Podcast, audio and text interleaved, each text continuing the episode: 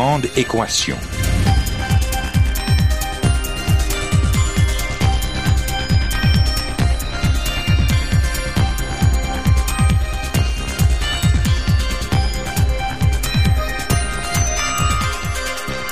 Ici Normand Mousseau, bienvenue à La Grande Équation, votre rendez-vous hebdomadaire avec la science. Cette semaine, histoire de molécules échangistes.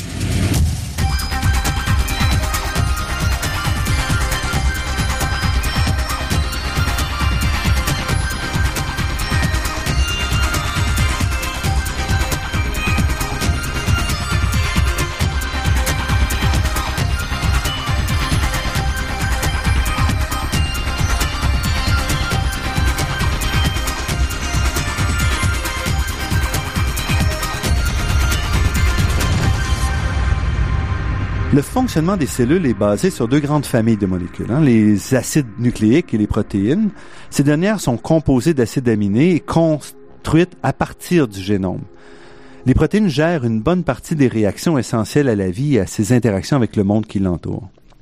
Les acides nucléiques, eux, soit ARN ou euh, ADN, s'assemblent pour former le génome d'un côté, le code génétique de la cellule, puis ils forment aussi des molécules plus petites, les ARN ou acides ribonucléiques, qui eux servent à la construction des protéines, de même qu'à d'autres fonctions à l'intérieur de la cellule, un peu comme les protéines.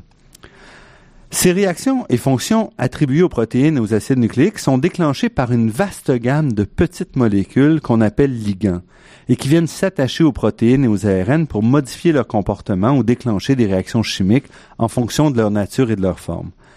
La réaction des protéines et des à ces ligands détermine donc le développement et l'évolution des cellules et des organismes vivants et constitue la principale façon d'interagir sur les cellules, soit de manière aléatoire, soit de manière déterminée, avec par exemple un médicament. Notre invité d'aujourd'hui étudie ces molécules et leurs interactions avec les cellules. Raphaël Najmanovic est professeur au département de biochimie ou au département de sciences informatiques à l'Université de Sherbrooke. Il travaille sur ces molécules via des simulations numériques sophistiquées qui permettent de suivre ces interactions au niveau atomique. Raphaël Najmanovic, merci d'avoir accepté cette invitation. C'est mon plaisir. Vous travaillez donc sur les ligands. Euh, J'ai fait une brève discussion de ce que c'était, mais peut-être que vous pouvez euh, être un peu plus précis sur qu'est-ce qu'un ligand. Un? Ligand, c'est une, une, petite molécule qui interagit avec des protéines, avec des acides nucléiques. Euh, ça permet toute la, la signalisation moléculaire, la communication entre cellules. Les médicaments, en général, sont des petites molécules aussi. Donc, ils modulent la fonction cellulaire. Donc, en gros, ce sont les, les ligands, sont les molécules de l'extérieur, si on veut, qui sont le, le contact avec l'environnement. Est-ce qu'on peut dire ça comme ça? Ou? En effet, les petites molécules soit sont des, des, petites molécules qui entrent dans les cellules, mais aussi qui sont créées dans la cellule par le métabolisme cellulaire. Et quelle est la difficulté de comprendre ce que font ces, ces molécules-là?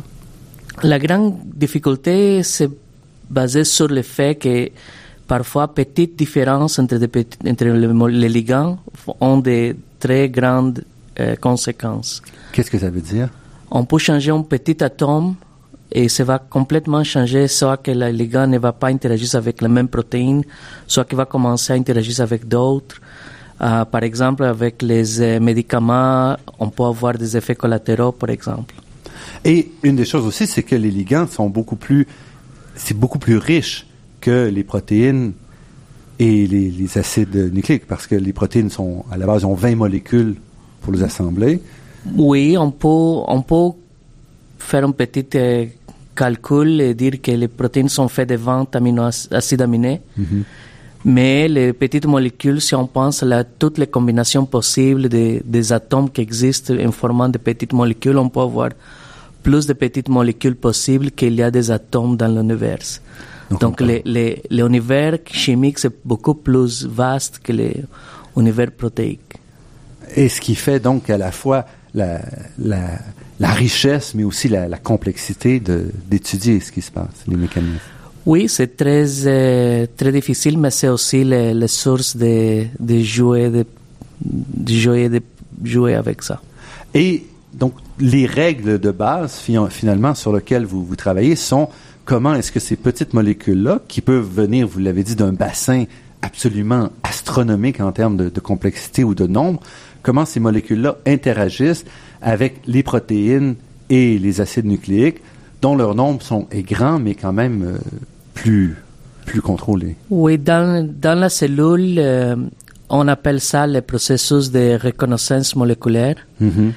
Et c'est un, un, équilibre entre la, la spécificité et la sélectivité pour les protéines. Donc, euh, c'est toujours dépend de, du milieu cellulaire, quelles sont les autres protéines qui compètent avec les protéines mhm. euh, principales pour lier cette ligand. Donc, c'est tout comme dans la nature, une, une guerre. Parce que donc les protéines sont plus ou moins construites pour réagir ou interagir avec certains ligands. Donc, elles vont évoluer pour adopter une fonction, et cette fonction-là est soit d'interagir avec une autre protéine, soit d'interagir avec une de ces petites molécules. Exactement. Mais ce que vous dites, c'est que c'est pas toujours parfait, ces, ces assemblages. Bon, les, les, protéines évoluent dans la nature jusqu'au moment que sa fonction est atteinte. Mhm. Donc, euh, les choses ne sont pas parfaites dans la nature. Euh, dans cette optique, euh, même si une petite molécule interagit avec, une autre protéine, si ça ne cause pas de problème pour la cellule, ça va continuer à être toléré. Mais parfois, ça cause des problèmes. Et quand on développe des, ligands, des, des, des drogues, euh, c'est pour être très drastique cet effet collatéraux, ces réactions secondaires.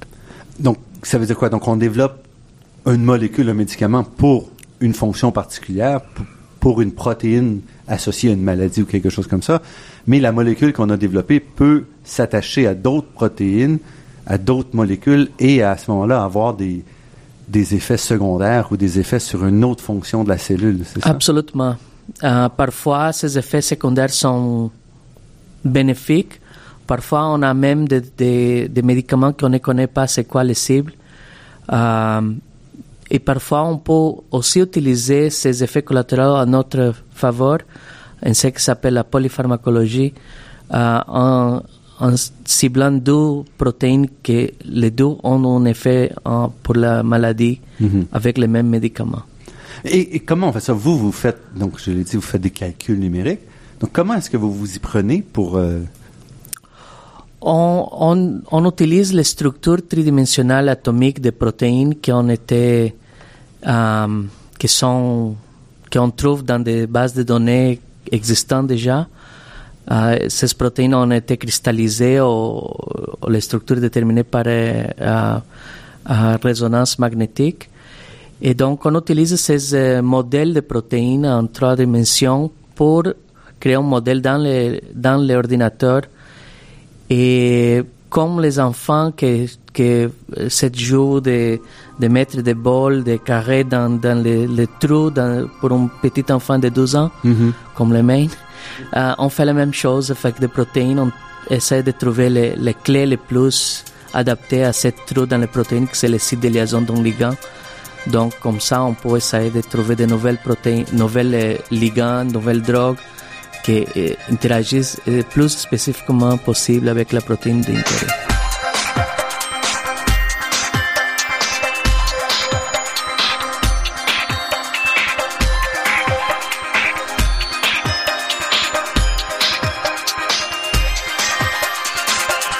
Ici Normand Mousseau, vous êtes à La Grande Équation et nous parlons cette semaine de ligand avec euh, Raphaël Najmanovic, professeur au département de biochimie et au département de sciences informatiques de l'Université de Sherbrooke. Vous expliquez dans un de vos récents articles que le défi est important parce que au cours des dernières décennies, on a accordé beaucoup d'importance à identifier la séquence des protéines, et la structure, mais les fonctions restent encore souvent très, très mystérieuses. C'est-à-dire qu'on ne sait pas encore nécessairement avec quel ligand, avec quelle molécule les, protéines vont se lier. Oui, euh, le défi, c'est que souvent on ne, pense, pas de la vie comme, euh, comme basée sur les interactions, mais même comme les interactions humaines, Au niveau moléculaire, la vie se base sur les interactions entre des molécules. Donc on a trop tendance à penser en termes de molécules uniques et Oui. non au fait que celles-ci doivent. Exactement. Les interactions, c'est le- l'essentiel. Et pour conna- connaître ces interactions, il faut connaître la structure tridimensionnelle. Donc, au bout des choses, en tant qu'on ne connaît pas la structure de toutes les protéines, que l'on ne connaît pas toute la, la fonction cellulaire au niveau des interactions, on ne connaît pas tous les secrets de la vie encore.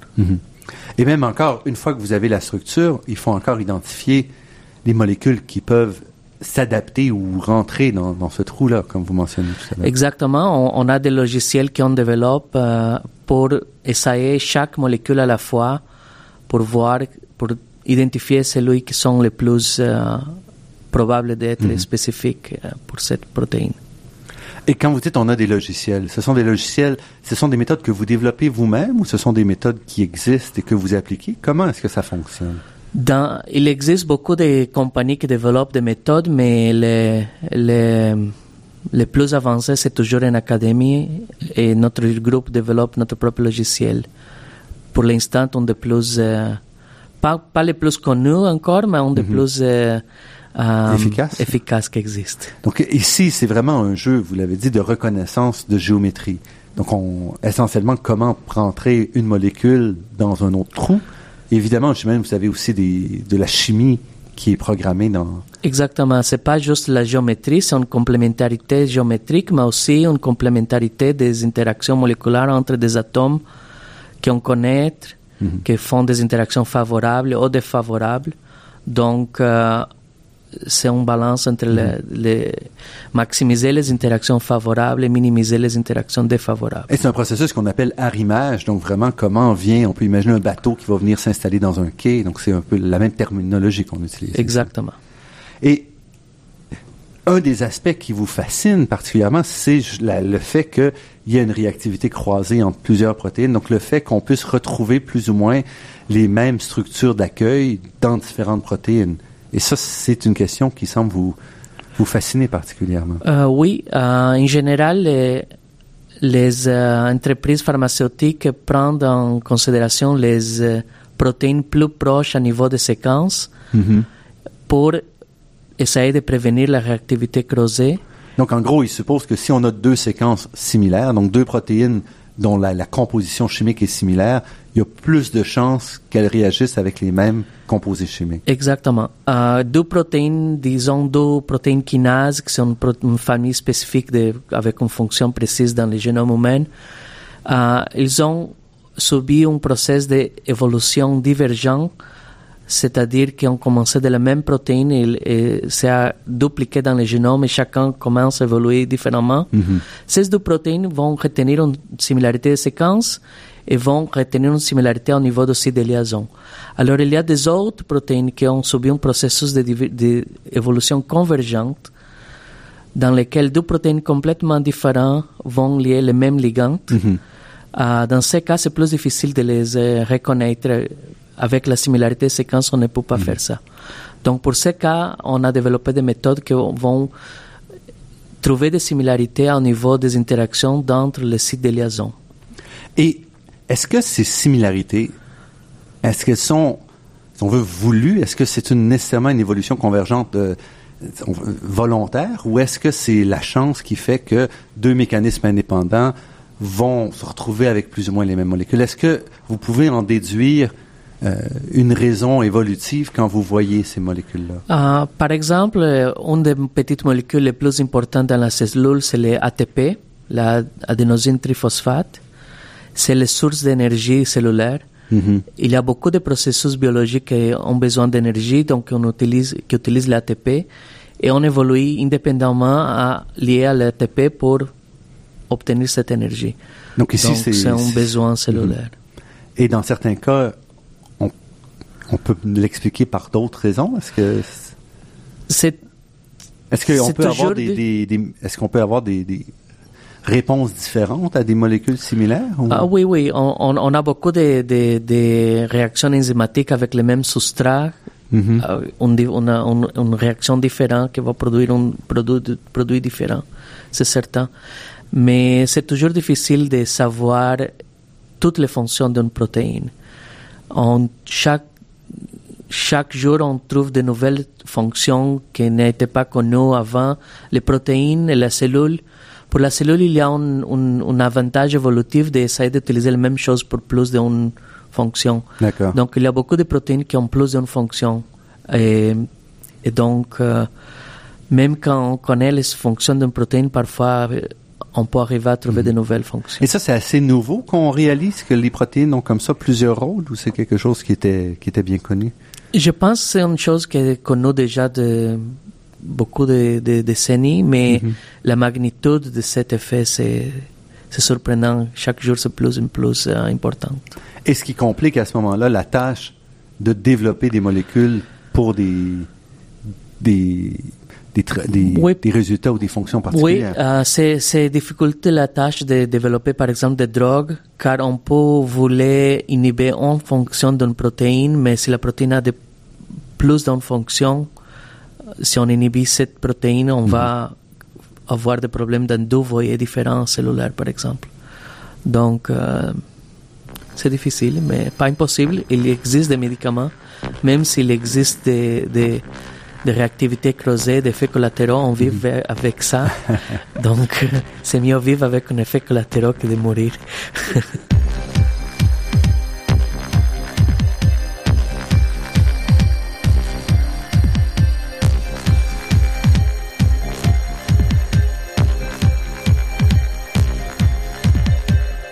Ici Normand Mousseau, vous êtes à la grande équation sur les ondes de Radio VM et nous parlons aujourd'hui ligands avec le professeur Raphaël Najmanovic. Votre approche, je l'ai déjà dit, vous faites de la simulation, vous travaillez à plusieurs niveaux. Vous travaillez avec des molécules, mais vous travaillez aussi avec ce qu'on appelle un réseau d'interaction, où là, vous allez à un niveau plus loin en disant telle molécule interagit avec celle-là, celle-ci interagit avec d'autres.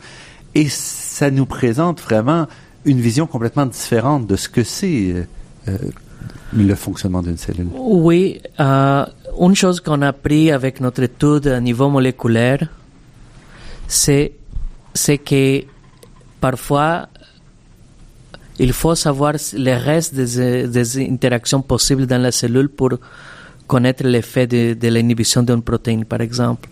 Parce qu'il y a des effets de cascade. Donc, une protéine interagit avec une autre, avec une autre, avec une autre. Oui, oui. Donc, dans notre laboratoire, on travaille aussi sur la, la reconstruction des réseaux métaboliques d'interaction. Donc, on, on, on essaie de construire un modèle de du fonctionnement total, global de la cellule. On fait ça avec des bactéries comme c'est difficile, que c'est très important dans des hôpitaux au Québec, et aussi avec euh, des cellules humaines euh, liées à la diabète. On va revenir sur le votre travail sur le C difficile tout à l'heure, mais je voudrais quand même comprendre un peu mieux qu'est-ce que c'est que ce réseau métabolique. Qu'est-ce que vous voulez dire ici?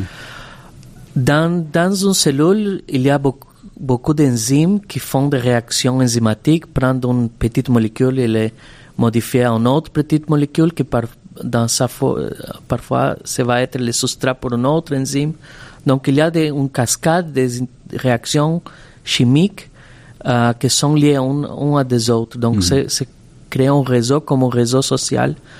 Et parfois, si on, si on, si on connaît ce réseau, on peut dé- découvrir que la inhibition d'une protéine ne va pas avoir un effet. Par exemple, quand on ferme un voyer dans, la, dans, dans une cité, le trafic peut par- passer pour un autre voyer. Mais si on ferme tous les ponts, par exemple, à Montréal, Ouais. on va arrêter tout le trafic. C'est ce qu'on fait d'ailleurs ces jours-ci. Et donc, vous faites ça sur ordinateur. Est-ce que ces, ces travaux numériques, ces travaux théoriques, est-ce qu'ils ont un impact sur, euh, sur le développement des, des drogues aujourd'hui, de médicaments, ou est-ce que c'est encore très, très loin de, de, de l'application? C'est toujours une lutte convaincre les expérimentalistes qui ce qu'on fait dans les logiciels, c'est de la vraie science. Mais avec les années, je pense qu'aujourd'hui, il n'y a pas aucune entreprise pharmaceutique qui n'a pas un, son département de- de- d'informatique qui fait les- ce, ce genre de choses. Et, et malgré ça, quand même, le, les nouveaux, les nouvelles molécules sont, sont de plus en plus rares. Donc, euh, Oui, c'est- difficile de trouver de nouvelles molécules, le problème n'est pas facile, mais une des choses qui rend c'est plus difficile, selon ma opinion personnelle, mhm. c'est le fait que les gens essayent de baser le développement de nouvelles molécules sur ce qui déjà existe.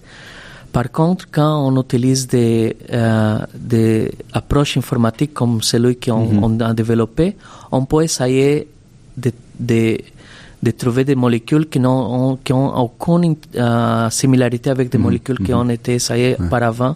Par exemple, cette semaine a apparu dans la revue Na- Nature, une des plus importantes, un article qui trouve une nouvelle molécule pour le traitement de douleurs chroniques euh, qui n'a pas les effets secondaires euh, des opioïdes régulières. Et ça, car ils ont fait un- une recherche, un, un criblage virtuel, comme ça on l'appelle, euh, avec un univers de molécules, petites molécules complètement différents.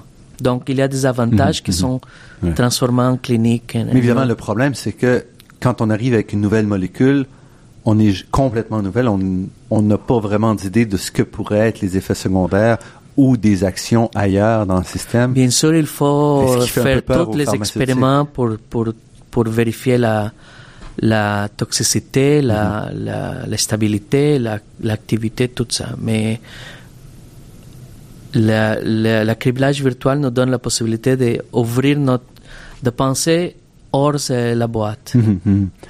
Et donc, vous avez mentionné un cas de ce- cette molécule-là, mais qui n'est pas encore euh, testé sur des humains. Oui, ça prend du temps. Ça prend du temps, mais une, une des molécules que j'ai déjà en utilisation avec des humains, Glivec, c'est contre le cancer, a été Mhm. développé avec euh, des, des ordinateurs aussi. D'accord. Et la- l'aspect, donc l'aspect métabolique, vous l'avez dit, vous l'utilisez sur des, des petits, des, des molécules relativement simples, des, des cellules relativement simples, on y reviendra tout à l'heure. Mais est-ce que cet aspect métabolique, on peut l'appliquer aussi à des cas comme les humains ou ça reste encore trop euh, euh, de réseau métabolique où on est encore loin de On- pouvoir offrir une image com- suffisamment On- complexe?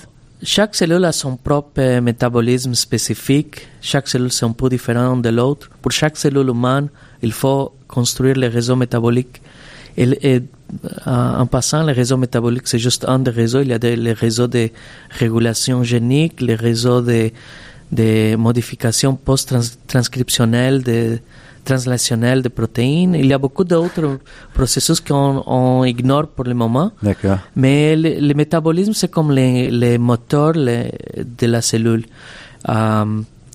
Mais on construit des réseaux métaboliques pour cellules humaines, pour les adipocytes, que c'est une cellule importante pour le diabète, pour le, le- le- le- les gras. Mhm. Donc, et dans ces cas, on trouve des, pro- des protéines qu'on qu'on était déjà, on était déjà validées expérimentalement comme importantes, aussi que d'autres protéines. Donc, ça génère des hypothèses pour de nouveaux expériments avec notre collaborateur qui font, font les expériments. Et encore une fois, en, en voyant un réseau, comme vous le disiez tout à l'heure, ça vous permet aussi d'identifier parfois des nœuds, des, des, des molécules au- qui sont pas nécessairement au cœur de l'action, mais qui sont essentielles pour un mécanisme. Donc, de déplacer la cible parfois. Exactement. Parfois, le- une cible importante ne peut, être, ne peut pas être inhibée car c'est très important pour d'autres fonctions, comme on a parlé avant. Mais on peut trouver une autre protéine plus à la côté qui va avoir un effet moins direct, mais aussi important. Donc, avec une raison, on peut trouver des, des effets euh, plus, euh, comment dire ça, plus euh, ésotérique. Mhm. Je sais pas la, le mais en même temps, plus, plus ciblé. C'est-à-dire que ça limite les effets secondaires qui sont toujours un peu... Oui, oui, exactement. Donc, ça ouvre les possibilités à de nouvelles approches. Et dans votre cas, vous travaillez avec des expérimentateurs ou est-ce que votre travail se fait... euh, On a un petit laboratoire pour, pour, pour essayer de vérifier en- euh, in vitro, comme on dit, avec la protéine en is- isola- isolée, Oui. euh, les interactions qu'on prédit avec les ordinateurs, mais pour les effets dans la cellule entière ou dans des animaux, on a des collaborateurs, on ne peut pas faire tout seul. Parce que tout ça demande des, des techniques, mais aussi des équipements considérables. C'est des équipes, euh, des, des expertises, des équipements. C'est déjà beaucoup ce qu'on fait dans les ordinateurs, on ne peut pas faire tout. Il faut donner des emplois aux autres. Et est-ce qu'il y a des, il reste encore un peu à- au Québec des industries avec qui travailler ou est-ce qu'il faut maintenant se tourner vers l'étranger? Aujourd'hui, on, on collabore avec des industries mondiales, donc ils ont des représentatifs ici au Québec aussi. Mhm. Mais aujourd'hui, les industries pharmaceutiques sont plus en plus ouvertes à collaborer avec, euh, avec les, les universités pour déplacer les risques du développement des médicaments à cette, ce premier étage Mhm. à l'académie. Donc, euh, on, on a quelques collaborations. ouais. Et des collaborations qui restent à ce moment-là c'est contraignantes ou est-ce que ce- c'est relativement ouverte? Comment No- notre expérience avec le consortium québécois de développement des médicaments qui a Mhm. financé un de nos projets a été très positive et sans aucune, aucune influence sur la science, juste euh, vérifier qu'on fait ce qu'on a promis, que c'est très important. Mhm. Donc, euh, nous allons nous arrêter quelques secondes et nous vous revenons après cette pause avec euh, le professeur Raphaël Najmanovic qui nous parle donc d'interaction et de ligands et de molécules.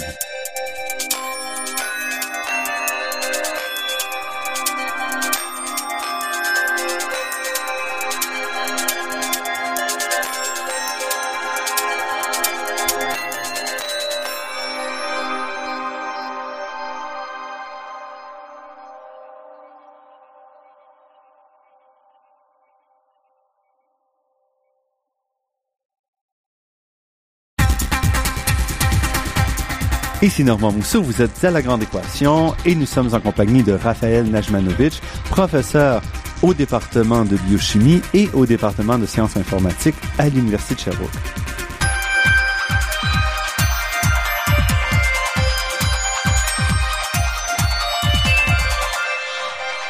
Avant de continuer sur euh, vos recherches, j'aimerais revenir un peu sur votre carrière. Qu'est-ce qui vous a amené d'abord à la biochimie ou aux sciences informatiques et ensuite donc à, à ce que vous faites présentement?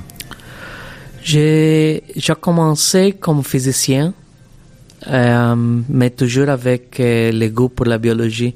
Donc toujours dans cette interface entre la physique et la biologie. Et une chose amène à l'autre. J'ai terminé dans un département de biochimie. Donc, mais votre formation, votre premier cycle est en sciences moléculaires, qui se trouvait être euh, de la biologie physique ou c'est Oui, c'est c'est c'est encore une, une modalité de, de baccalauréat de, au Brésil. C'est Mhm. là que j'ai j'ai fait mon mon bac, bac. Très innovative. C'est un mélange de physique, chimie, biologie, computation, euh, informatique dans de les deux premiers ans. Mhm. Et les deux derniers ans, chaque étudiant fait ce qu'il veut. Euh, donc, euh, j'ai des amis qui, qui sont physiciens, j'ai des amis qui sont chimie, qui font de la chimie, de la, de la physique, de, de, de l'économie. Tout, et on peut parler le même langage. Donc, quand vous êtes allé dans ce programme-là, vous vous intéressiez aux sciences en général ou vous aviez déjà une certaine... Non, je, je savais déjà que je veux travailler entre la, la- à l'interface de la biologie, de la chimie et de la physique. Mhm. Donc pour moi, c'était très interdisciplinaire. et C'est ça qui m'a attiré à faire cette cours. Et vous aviez déjà des intérêts? Qu'est-ce qui vous avait amené là? Vous, vous, vous aviez... euh, pourquoi vous êtes intéressé par ces questions-là? Bon, si on parle un peu d'histoire, mon intérêt pour la biologie a commencé avec les serpentes au Brésil. Mais tant, en quelque part, j'ai demandé de mon père qu'est-ce que c'est le plus à l'avance en biologie. Il m'a dit il y a quelque chose qui s'appelle l'ingénierie génétique. Mhm. Donc j'ai commencé à étudier ingénierie. Tout, euh, j'ai acheté un livre de biologie moléculaire à euh, 15 ans. Mhm. Et j'ai allé au laboratoire à l'université demander de, de travailler là. Donc j'ai commencé même avant l'université à travailler dans un laboratoire et nettoyer des, des vitres, des, des choses avant de faire des expériments. Et bon, c'est comme ça. Donc, vous aviez déjà la, la piqûre un peu de, de la recherche Oui, avant de rentrer à l'université. oui, beaucoup, beaucoup plus avant.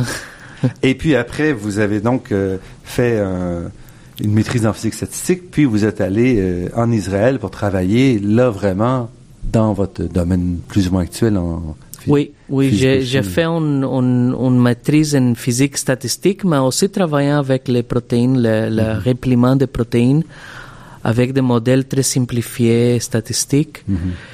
Et après ça, je, je retourne en Israël où je suis né.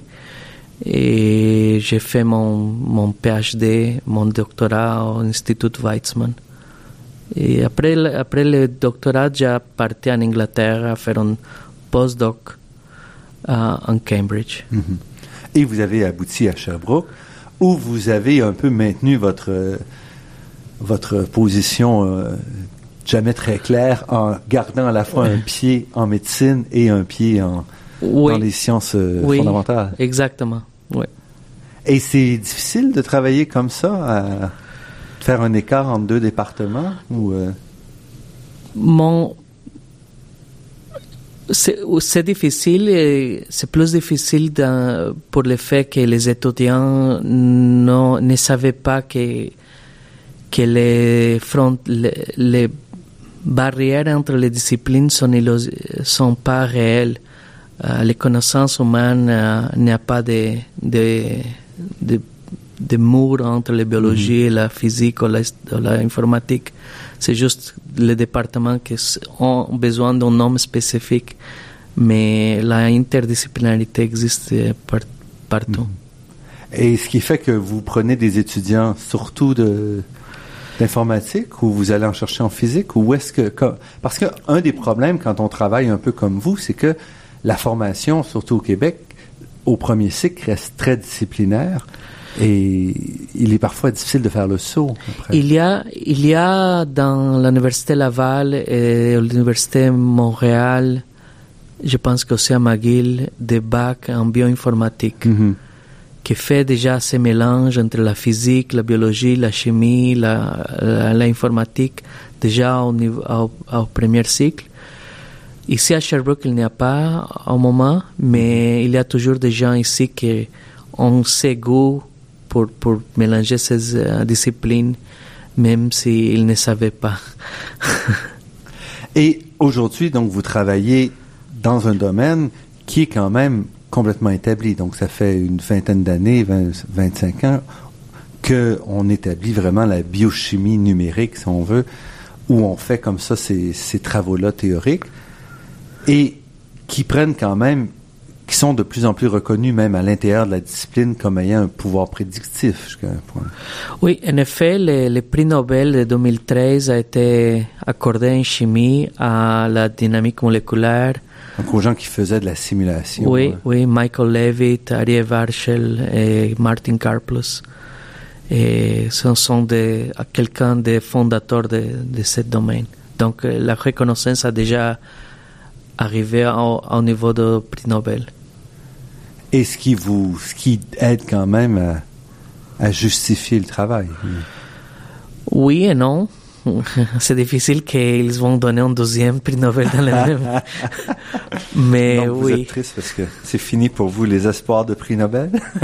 je n'ai pas aucun espoir. J'ai juste voulu voir des de fans.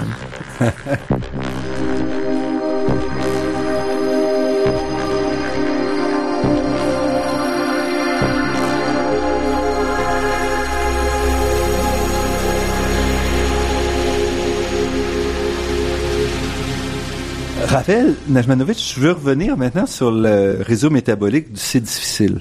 Euh, parce que d'abord, euh, on sait tous un peu qu'est-ce que c'est le C difficile. Peut-être vous pouvez euh, préciser un peu qu'est-ce que c'est et discuter un peu l'idée de voir comment on, on arrive à ce que vous avez fait. C'est difficile, c'est une bactérie très dangereuse car la bactérie produit des spores qui sont résistants soit au traitement chimique, soit aux antibiotiques, à n'importe quoi. Et ces sports sont présents dans tout l'environnement, dans les hôpitaux. Mhm. Donc, un sport, qu'est-ce que c'est? Un sport, c'est un, c'est une particule qui protège le génome de la bactérie en un état dormant, qui attend juste les bonnes conditions pour germiner, pour produire de nouvelles bactéries qui vont produire l'infection. Euh, donc, euh, si difficile, ces spores vont germiner quand la flore intestinale régulière d'une personne est, est brisée par l'utilisation d'antibiotiques.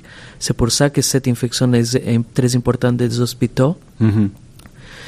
Et c'est pour ça que c'est difficile de les, de les, de les, Combattre. de les combattre, exactement. Parce qu'un sport, c'est c'est très. Normalement, il y a une- la protection est assez, est assez forte. Donc, Oui, assez il y, a, difficile il y a de- des protéines qui protègent l'ADN, euh, il y a des protéines qui protègent la, la surface. C'est très, très euh, Résistant. résistant à, à température, à euh, radi- radiation, à produits chimiques. Donc, euh, une personne prend un antibiotique, ça va dépléter sa flore intestinale et les spores qui vont toujours entrer, ils- on a des spores, de, c'est difficile, vous, toi et moi, Mhm. euh, à l'instant, mais ils n'ont pas de chance de germiner. Alors, quand on prend un antibiotique, ça va euh, dépléter la flore intestinale, ça va donner, ça va augmenter la concentration de certaines molécules, ce qui s'appelle acide biliaire dans les dans les intestins, intestins, et ça va signaler aux spores commencer à germiner. Ils vont germiner et cause l'infection par c'est difficile. Alors, ce qu'on a fait, bon, en général, c'est une guerre d'armes entre les antibiotiques et les bactéries pour, pour trouver de nouvelles antibiotiques et les bactéries trouver de nouvelles façons d'être résistantes contre les antibiotiques. Donc c'est toujours important de trouver de nouvelles cibles euh, pour développer de nouvelles antibiotiques. Et c'est difficile, un des problèmes, c'est que développer beaucoup de résistance aux antibiotiques euh, Oui. utilisés communément. Oui, pas juste c'est difficile, mais en particulier, oui. C'est encore possible de, de, de, de le traiter avec des euh, antibiotiques qui existent pour le moment, mais le taux de résistance augmente. Et donc, ce qu'on a fait avec les réseaux métaboliques, c'est d'essayer de trouver de nouvelles cibles. On peut simuler dans, dans l'ordinateur, on peut retirer chaque protéine à la fois Mhm. comme si on avait un- déjà un antibiotique contre cette euh, enzyme, cette protéine, et vérifier si cette protéine est essentielle ou non. Donc, euh, quand on trouve une protéine qui on prédit que c'est essentiel, c'est une fois que ce sera validé expérimentalement, Mhm. c'est une nouvelle cible potentielle pour le développement des médicaments avec les autres méthodes qu'on développe pour l'arrimage moléculaire, par exemple. Et comment est-ce qu'on construit à ce moment-là le, le réseau métabolique? Comment est-ce qu'on sait que les, les- les interactions entre les différentes protéines qu'on a dans, dans notre base de données est valide?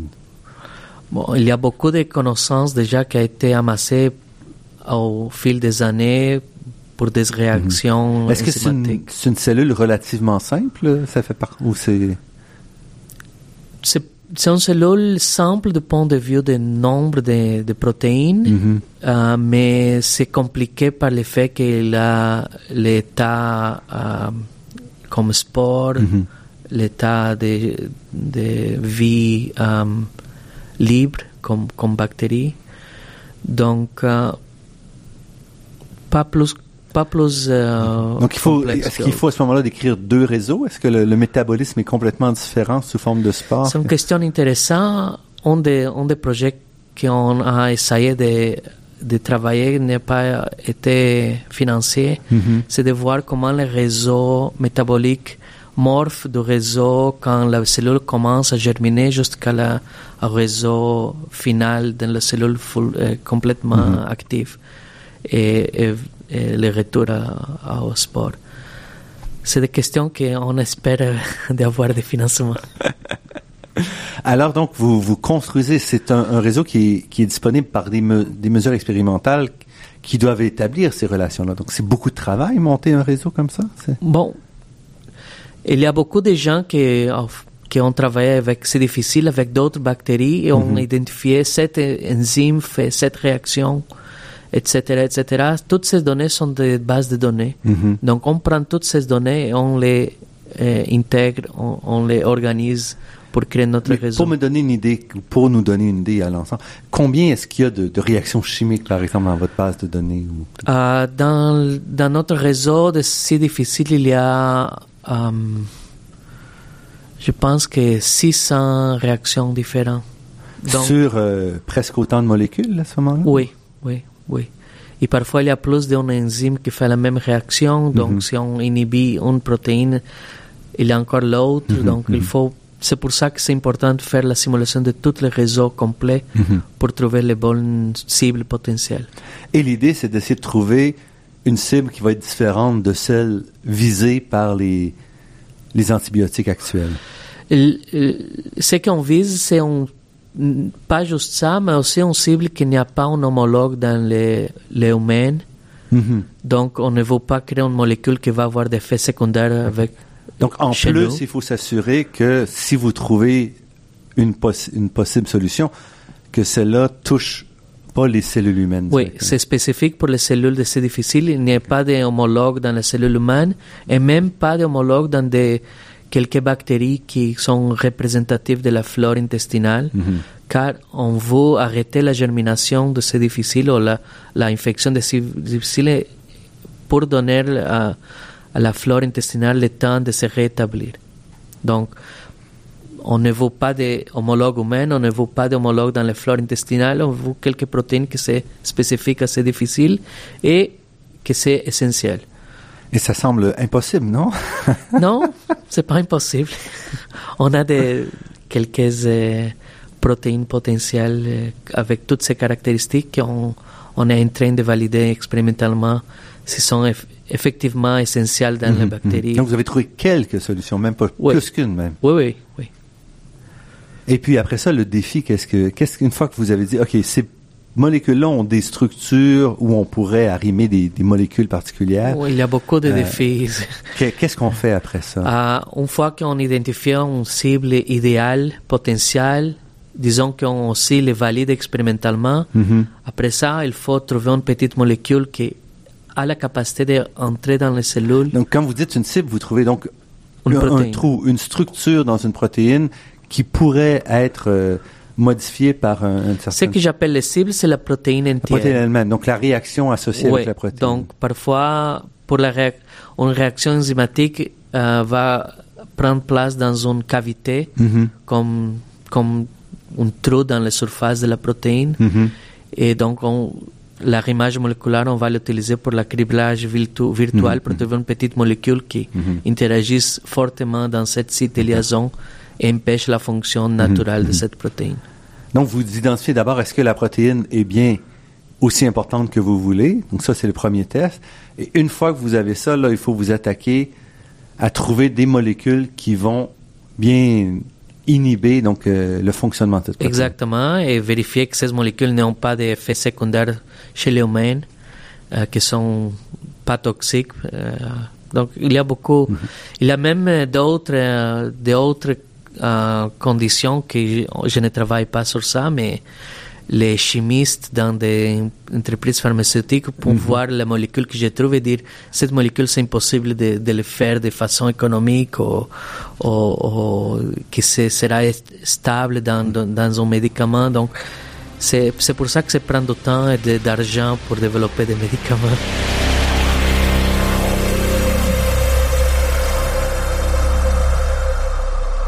Ici Normand Mousseau, vous êtes à La Grande Équation sur les ondes de Radio VM et nous sommes en compagnie de Raphaël Najmanovic, professeur au département de biochimie et au département de sciences informatiques de l'Université de Sherbrooke, qui nous parle de ligands et donc de développement de médicaments. Quand on vous entend, on se demande comment on a pu développer des médicaments. comment on peut avoir quand même des, des molécules aujourd'hui qui, qui agissent et ce qui font à peu près ce qu'on voudrait. Ça vous fascine C'est euh, c'est- c'est un défi, c'est pour ça qu'on est ici. Mais ça fonctionne. Mais on a quand même trouvé toutes sortes de médicaments sans comprendre rien de ce que vous décrivez Exact- présentement. là. Exactement.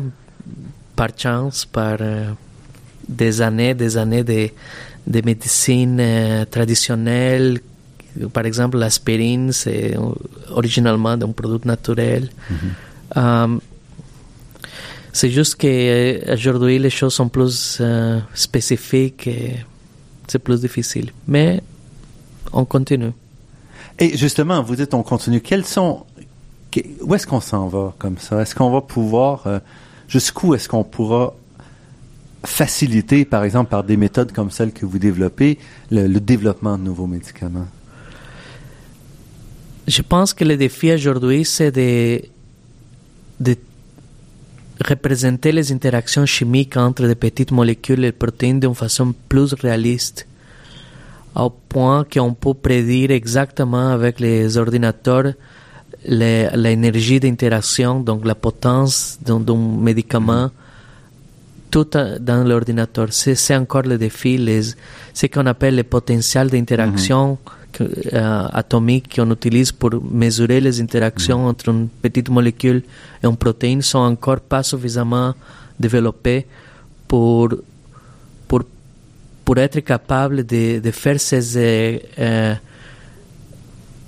criblage virtuel avec des mhm. milliards et milliards de petites molécules dans un temps suffisamment mhm. acceptable. Parce qu'encore aujourd'hui, si on regarde le nombre de molécules qui passent à travers même simplement les, les, les essais euh, sur des, des, humains, qui passent une fois qu'ils ont été validés pour des animaux, se rendent jusqu'à jusqu'à la tablette, c'est une fraction de, de 1, 2, 3 ou peut-être... Euh, oui. Donc, oui, est-ce que vous pouvez améliorer par vos méthodes qui sont quand même beaucoup moins coûteuses. Est-ce que vous pouvez espérer toucher à cet aspect-là ou pas vraiment? Je pense que, que les méthodes sont améliorées chaque, chaque année. Euh, on, trouve plus et plus d'exemples dans lesquels euh, ces méthodes aident à le développement des médicaments, mm-hmm. comme l'exemple que j'ai mentionné au début. Oui, mais on est encore loin de savoir si cette molécule va être capable de, de passer à l'humain. Oui, mais c'est déjà plus que, que les euh, euh, entreprises pharmaceutiques ont pu développer euh, mhm. pour cette spécifique, problème spécifique, par exemple.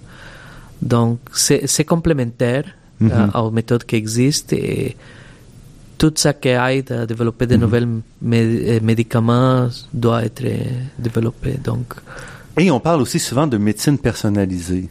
Est-ce que vous pensez que des méthodes comme celles sur lesquelles vous travaillez peuvent aussi ouvrir la porte à donc des médecines spécialisées, personnalisées permet entre autres d'utiliser des médicaments qui peuvent être toxiques pour certaines personnes, mais pas toxiques pour d'autres. Oui, exactement. Donc, ah. euh, chaque personne, comme les couleurs de cheveux est différent, même au niveau moléculaire, il y a des différences. Soit que un enzyme chez moi a une petite mutation, n'affecte pas le fait mon fonctionnement comme un être humain, mhm. mais peut affecter l'interaction avec un médicament. Et quand, avec des années, maintenant, le, séquençage, c'est plus euh, disponible. Mhm.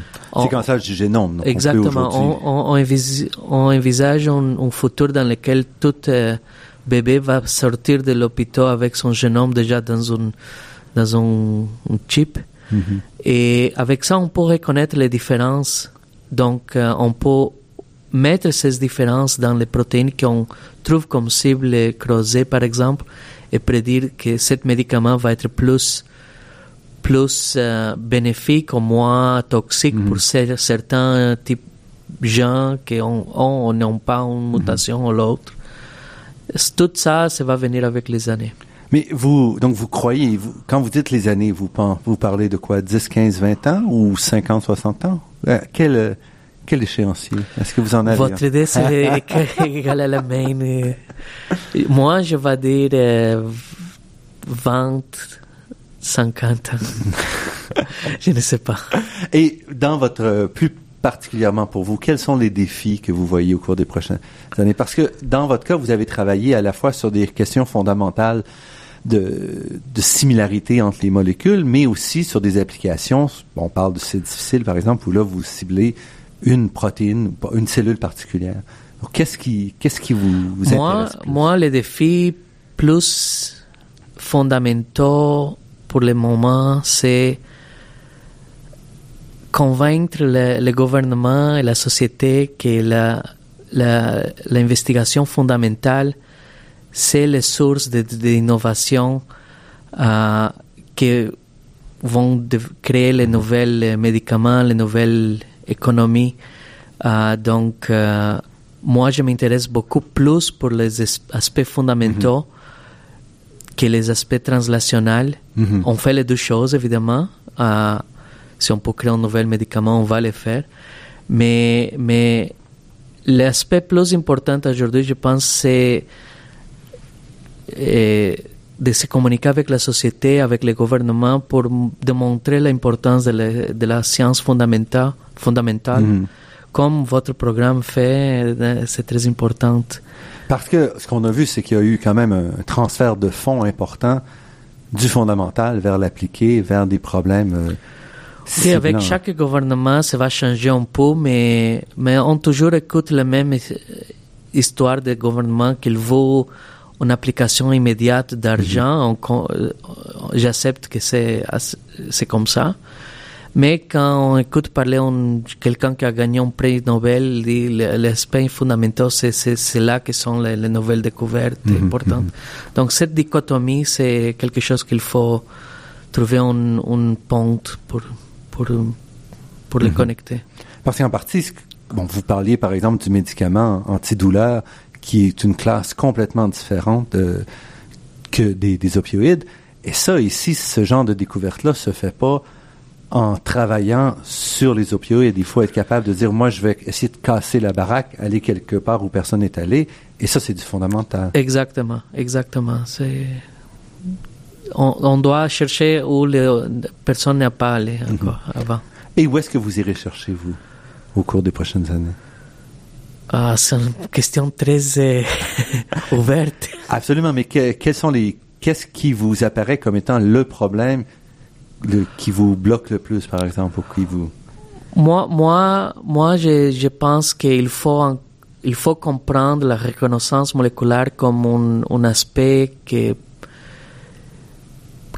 que pour le, pour le comprendre, il faut simuler la cellule comme, comme un être complet. Mhm, donc, mhm. euh, donc, euh, en tant qu'on n'est pas capable de simuler une cellule complète Mhm.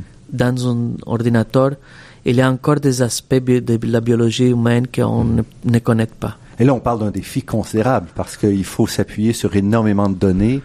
Est-ce capable d'intégrer ces données-là pour en faire un modèle? Oui, En il y, a, effet. il y a encore beaucoup de données qu'on ne connaît pas. Les structures de toutes les protéines humaines, par exemple.